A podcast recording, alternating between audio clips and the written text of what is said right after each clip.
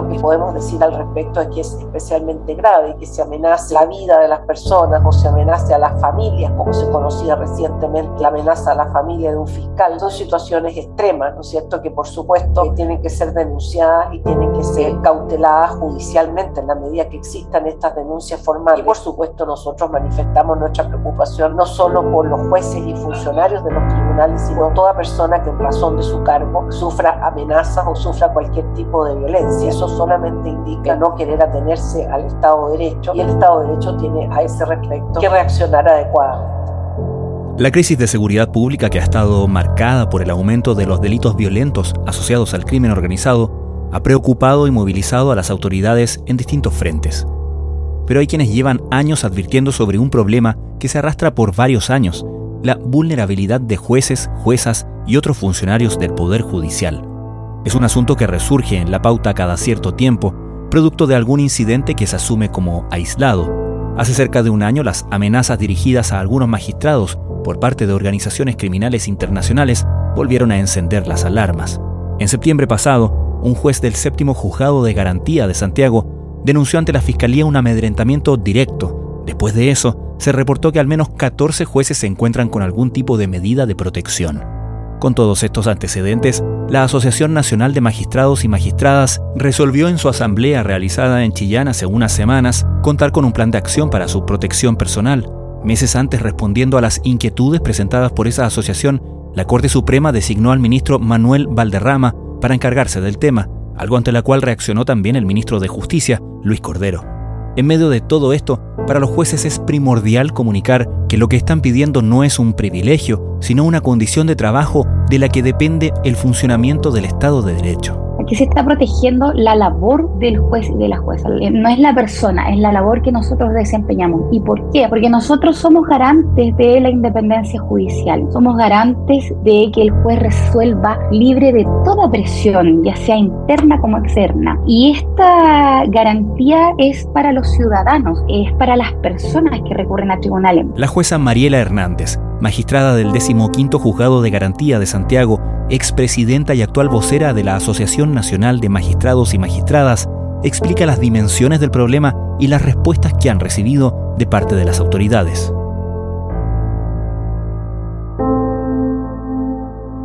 Desde la redacción de La Tercera, esto es Crónica Estéreo. Cada historia tiene un sonido. Soy Francisco Aravena. Es lunes 11 de diciembre. Nosotros hemos hecho un diagnóstico en cuanto a conversaciones con los colegas que de alguna forma u otra se han visto afectados, ya sea directamente ellos o bien en, los tribunales, sus lugares de trabajo. Y en ese sentido existe una preocupación para el gremio porque en definitiva faltan protocolos de acción en el evento de que se produzcan estas situaciones que pongan en riesgo no tan solo a quienes trabajan en los tribunales, jueces, juezas, los funcionarios, sino también eh, los usuarios del sistema, que es una preocupación importante y que nosotros debemos dar garantías tanto de acceso a la justicia como también de seguridad en los tribunales propiamente tal. Y la verdad, el primer diagnóstico, el primer acercamiento eh, que nosotros tuvimos, salvo lo que siempre se ha conocido en los últimos años, más bien dicho, en la macrozona sur, pero el primer acercamiento a hechos de violencia que vivieron los tribunales ocurrió a partir de la situación social vivida eh, desde el mes de octubre del 2019 eh, en adelante. El estallido social más conocido y vimos en definitiva eh, las pocas medidas de seguridad con las que contábamos los jueces y las juezas y en general quienes trabajamos y aquí quiero ser súper precisa en cuanto al diagnóstico, porque no es solamente algo que afecta a los tribunales penales, sino que también afecta a los tribunales en materia de familia, materia laboral, que también reciben muchos usuarios y se han generado situaciones de conflicto. Entonces, aquí para nosotros esta preocupación como Asociación Nacional de Magistrados y Magistrados nace hace ya mucho más tiempo partimos haciendo un diagnóstico bastante crítico en cuanto a las medidas de seguridad que tenían los lugares de trabajo Partimos viendo que había tribunales, algo tan básico como algunos tribunales que no tienen siquiera escaleras de emergencia en caso de incendios y ya eh, empezamos a ver ataques directos, lo que ocurrió puntualmente a partir de octubre del 2019 y lo que hacía referencia en la macrozona sur. Especialmente nos preocupa hoy día los tribunales penales de, Cañete, que están en el mismo edificio, tanto garantía como el tribunal oral. Son en definitiva situaciones que ya se han repetido durante el tiempo en, eh, en estas zonas específicamente. Hay muchas eh, situaciones que a veces han involucrado la inseguridad de los magistrados, a veces no solamente por amenazas concretas, sino la distribución y la localización de los mismos tribunales, que hacen que muchas veces el juez quede expuesto a, eh, a situaciones violentas por parte del público o a situaciones de inseguridad cuando se hacen estas audiencias. Por eso nosotros hemos sido muy enfáticos en esto desde el punto de vista interno del Poder Judicial de tomar todas las medidas que sean necesarias desde el punto de vista de la seguridad. ¿Ustedes de qué manera han materializado, han planteado esta inquietud a las autoridades y qué respuesta han obtenido al respecto?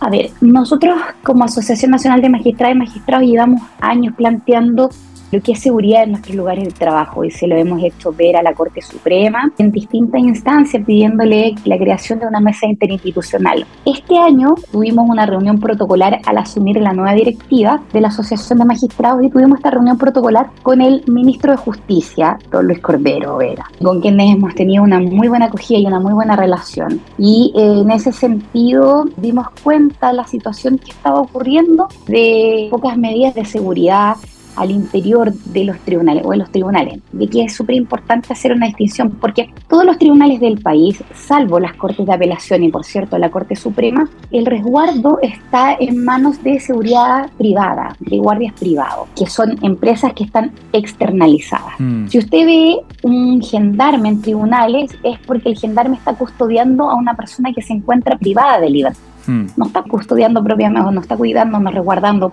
el tribunal. En las Cortes de Apelación y Corte Suprema hay disposiciones, hay decretos que el presidente de la República determina quiénes instituciones pueden ser resguardadas son resguardadas por gendarmería. Y nosotros de alguna forma esto lo conversamos en esta reunión protocolar que tuvimos en el mes de febrero con el ministro de Justicia, donde eh, le hicimos ver distintas situaciones que ocurren eh, y que han ocurrido al interior de los tribunales. Riñas entre los familiares de víctimas con los imputados o los usuarios.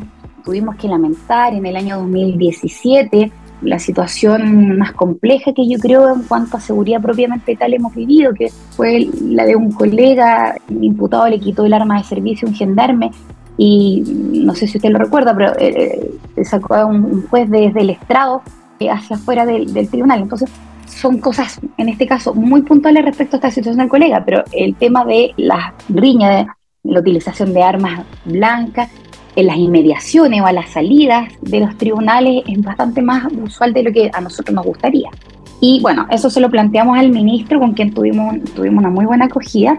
Y a nivel ya de lo que es Poder Judicial, como le comentaba, lo hemos planteado a lo largo de los años y ahora ya puntualmente luego de lo que ocurrió con los colegas del séptimo juzgado de garantía, nosotros expusimos ante el Pleno de la Corte Suprema a propósito de las jornadas de reflexión que ellos iban a tener el mes de octubre. Fuimos invitados todos los gremios y expusimos el 27 de septiembre los temas de interés gremial más relevantes. Y en ese contexto, como Asociación de Magistrados, nosotros dimos cuenta de la preocupación que existe respecto de la seguridad de los jueces y juezas. En ese contexto, la Corte Suprema tuvo esta jornada de reflexión donde analizaron especialmente esta situación y nos dimos cuenta que tuvimos una muy buena acogida. Ellos de manera prácticamente inmediata designan al ministro Manuel Valderrama, ministro de la Corte Suprema, como encargado de temas de seguridad. Asimismo, se generó un primer contacto con el director de la Corporación Administrativa, el Poder Judicial, don Ricardo Guzmán, para realizar un diagnóstico que posteriormente ya se concretó hace aproximadamente dos semanas en una reunión que tuvimos con el ministro Valderrama, donde asistió el presidente de la Asociación de Magistrados y Magistrados, Alejandro Vera, y también asistí yo como presidenta saliente y también vocera en, estos temas. Además que como presidenta he estado en contacto con colegas producto de estas situaciones y también he asistido a diversas reuniones. En ese sentido, nos reunimos con el ministro Valderrama, eh, donde justamente eh, coincide días después de habernos reunido como gremio. Nosotros una vez al año, como Asociación de Magistrados y Magistrados, nos reunimos en la Asamblea Nacional y una de las mesas de trabajo que tuvimos en la convención fue justamente el tema de seguridad de los jueces. Y en ese sentido, los principales acuerdos se arribaron en eh, esta comisión que posteriormente sometió votación a al pleno de asistente de la convención, donde en definitiva, eh, dimos eh, cuenta al ministro Valderrama de principales acuerdos en materia de, seguridad. Así es hoy la cotidianidad de los fiscales de Arica y Parinacota, con chalecos antibalas, cascos e incluso camionetas blindadas, se protegen ante las posibles represalias y ataques del crimen organizado. Los jueces de todo Chile, de Arica a Punta Arenas, siguen cumpliendo su rol siguen aplicando la ley, siguen interpretando el derecho con la misma seguridad y con la misma convicción que lo han venido haciendo y estos hechos no amedrentan a los jueces. Magistrado, usted en los ejemplos que me pone me, habla de casos de 2017, luego me habla de la situación vivida durante, como usted dice, la situación social de octubre de 2019, me habla de la macrozona sur, todo eso habla de problemas que se arrastran desde hace bastante tiempo, ¿no? Ha sido lento en ese sentido el reaccionar, no, solo, no digo solamente de las autoridades, de, en este caso de distintas administraciones, sino que en general del sistema, del Estado. Yo creo que son situaciones puntuales, no sé si hay un actuar lento, pero la verdad es que aquí creemos que debiera existir una política un protocolo para tener campos de reacción, para actuar de manera más inmediata. Eh, insisto, al ser temas más bien puntuales puede generar o se puede ver como que hay un actuar lento. Yo creo que en ese sentido, hoy día que ya hemos visto lamentablemente una evolución no tan significativa como de repente quieren hacerlo ver, pero sí una evolución en temas de seguridad está más en la palestra y yo creo que sí hoy existe una voluntad tanto a nivel eh, del Poder Judicial propiamente tal, como también de los demás actores, porque en este contexto no solamente el Poder Judicial quien tiene que tomar medidas de resguardo, sino también los demás poderes del Estado. Poder Ejecutivo y también el Poder Legislativo en aquellas materias que requieren algún respaldo legal. Me parece que hoy día eh, están todas las voluntades y están todas las condiciones y de hecho se está trabajando justamente para dar resguardo tanto a los jueces y jueces y quienes concurran a tribunales y a los usuarios de, que son los usuarios del sistema. A mí me parece que vamos por una buena línea, se le ha dado la importancia que el tema lo, lo requiere y existe justamente la intención de eh, trabajar para evitar que ocurran situaciones que pongan en riesgo, porque aquí a nosotros nos gusta eh, en ese sentido ser bien transparente y decir las cosas claras. Aquí no se trata de proteger a los jueces y juezas porque en definitiva somos personas que necesitamos el mismo resguardo que todos los ciudadanos. Aquí se está protegiendo la labor del juez y de la jueza. Eh, no es la persona, es la labor que nosotros desempeñamos. ¿Y por qué? Porque nosotros somos garantes de la independencia judicial. Somos garantes de que el juez resuelva libre de toda presión, ya sea interna como externa. Y esta garantía es para los ciudadanos, es para las personas que recurren a tribunales. Yo lo repito siempre, pero el mensaje importante que nosotros queremos entregar, los jueces y juezas somos garantes del Estado de Derecho y nada puede perturbar esto. Y es por eso que para nosotros es un tema tan relevante y lo mismo para la Corte Suprema y también los demás poderes del Estado, Poder Judicial, el, Poder Ejecutivo y Legislativo. Yo creo que en ese sentido existe una voluntad y además eh, le han dado la importancia que realmente esto tiene justamente para prevenir, porque como recientemente hablábamos, tenemos casos que ocurren en la macrozona, que es lo más habitual que uno escucha, que uno ve en las noticias principalmente. Vimos lo de la situación que ocurrió eh, a partir de octubre y hoy día eh, lo que ya pasa puntualmente con los colegas de garantía.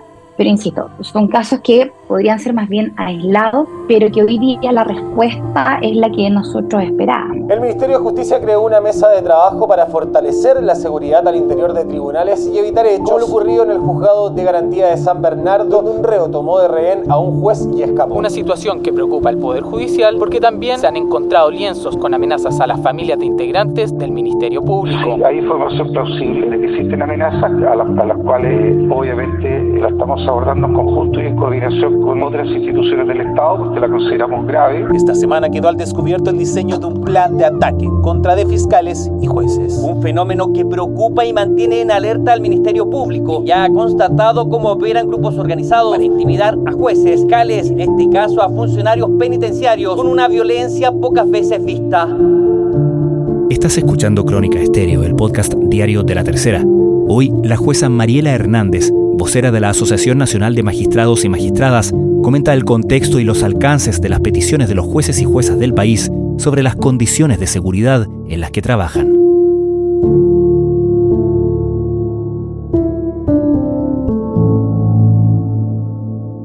Magistrada, usted mencionaba justamente el caso de este juez del séptimo juzgado de garantía de Santiago que denunció en septiembre un amedrentamiento directo y entiendo que al menos 14 jueces se encuentran con algún tipo de medida de protección. ¿La razón para pedir protección para esos jueces son amenazas similares a las recibidas por este juez del séptimo juzgado?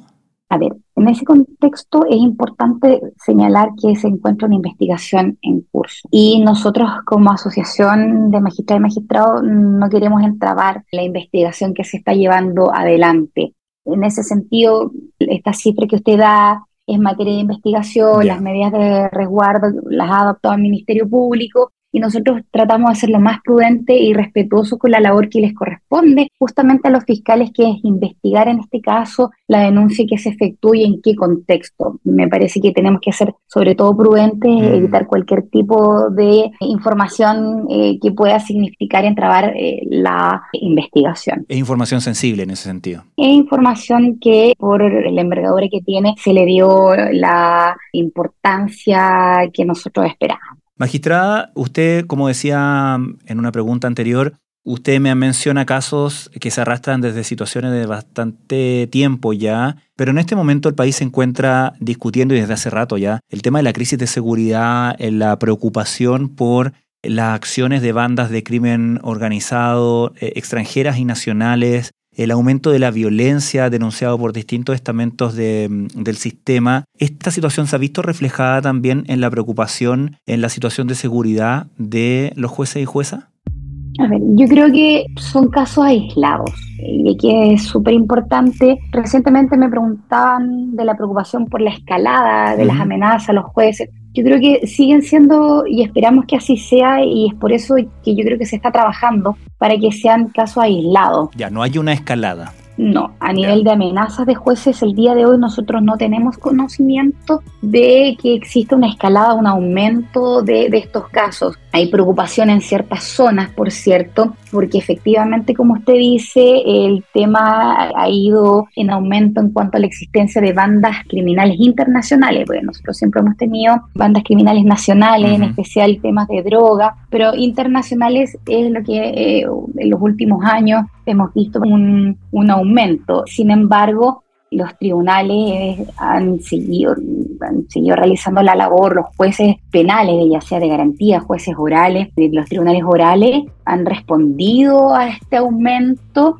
Aquí lo que sí a nosotros nos importa es ver las condiciones de seguridad de los tribunales, en especial de los tribunales de regiones, que no todos cuentan con lo que pasa en el Centro de Justicia, por ejemplo, que hay salas de audiencias especiales, salas de audiencias grandes que permiten en definitiva tener 20, 30 imputados en la misma sala de audiencia. Entonces, en ese sentido, y es lo que nosotros hemos pedido también que eh, se haga este análisis en cuanto a los lugares de trabajo, porque básicamente, si usted ve hay tribunales estándares que no tienen capacidad para recibir 20, 30 o más imputados. Que dicho lo anterior, nosotros también lo recibimos en, a partir de la situación social vivida en octubre. Tuvimos en Santiago principalmente, en el Centro Justicia, causas donde llegaban 40 imputados, pero claro, no eran organizaciones criminales, sino que eran estos imputados que eran detenidos al interior del supermercado, lo que hoy día se conoce como los saqueos. Claro. Entonces, en ese sentido, nosotros creemos que aquí, y es lo que hemos solicitado, en principio al ministro Valderrama, ya formalmente lo vamos a realizar a la Corte Suprema, al Pleno por intermedio de su presidente, que se haga una evaluación respecto de las medidas de seguridad para los jueces y juezas y de los edificios de eh, tribunales. Y esperamos que esta evaluación la realicen externos, que sean expertos en esta materia y que estén debidamente calificados. Yo creo que aquí es sumamente importante. La mesa interinstitucional conformada por el ministro de Justicia, la presidenta de la Corte de Apelaciones de San Miguel y el director de Gendarmería fijó una serie de puntos de análisis. El primero, realizar un catastro respecto del nivel y medidas de seguridad en todos los tribunales del país. Finalmente me gustaría preguntarle, ha mencionado un par de veces en esta conversación la situación de los jueces en la macrozona sur, particularmente ha mencionado Cañete, que ha sido un cuadro de amenazas que, tal como usted menciona, hemos conocido en otros momentos. No resulta una novedad y me pregunto si, en cierto sentido, corremos el riesgo de normalizar ciertas situaciones de trabajo en las que están sometidos los jueces y los funcionarios del Poder Judicial. Yo, bueno, creo que la Corte Suprema en ningún momento ha entregado una señal de normalizar. Al contrario, hay una preocupación constante, tanto es así que en su momento, en el año 2021, eh, si mal no recuerdo, se designó al ministro Prado justamente para que él tuviera cargo de la situación que estaba ocurriendo en la macrozona sur. Sinceramente no, no, creemos que se esté normalizando, al contrario, hay una preocupación, como le comentaba, son casos aislados en ciertos lugares, porque no podemos decir que la macrozona sur son aislados, eh, porque la verdad es que cada cierto tiempo llega información por parte de los colegas de que se han visto en situaciones de conflicto cuando hay causas emblemáticas si querés ponerle un nombre, respecto de la macrozona y en este caso últimamente lo que ocurre o lo que ocurrió en Cañete. Pero también es importante destacar que el ministro Prado ha hecho un gran trabajo y en ese sentido ha estado en contacto directo, entiendo, ha visitado constantemente a los tribunales o a las zonas que se han visto en estas situaciones me parece que están todas las herramientas para poder trabajar. Nosotros hemos pedido que se cree una mesa interinstitucional que aborde materias de seguridad y en ese sentido los llamados a adoptar estas medidas han reaccionado y han actuado de acuerdo a lo que hoy día la materia lo requiere.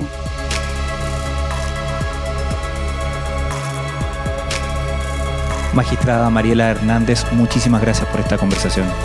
No, muchísimas gracias a ustedes.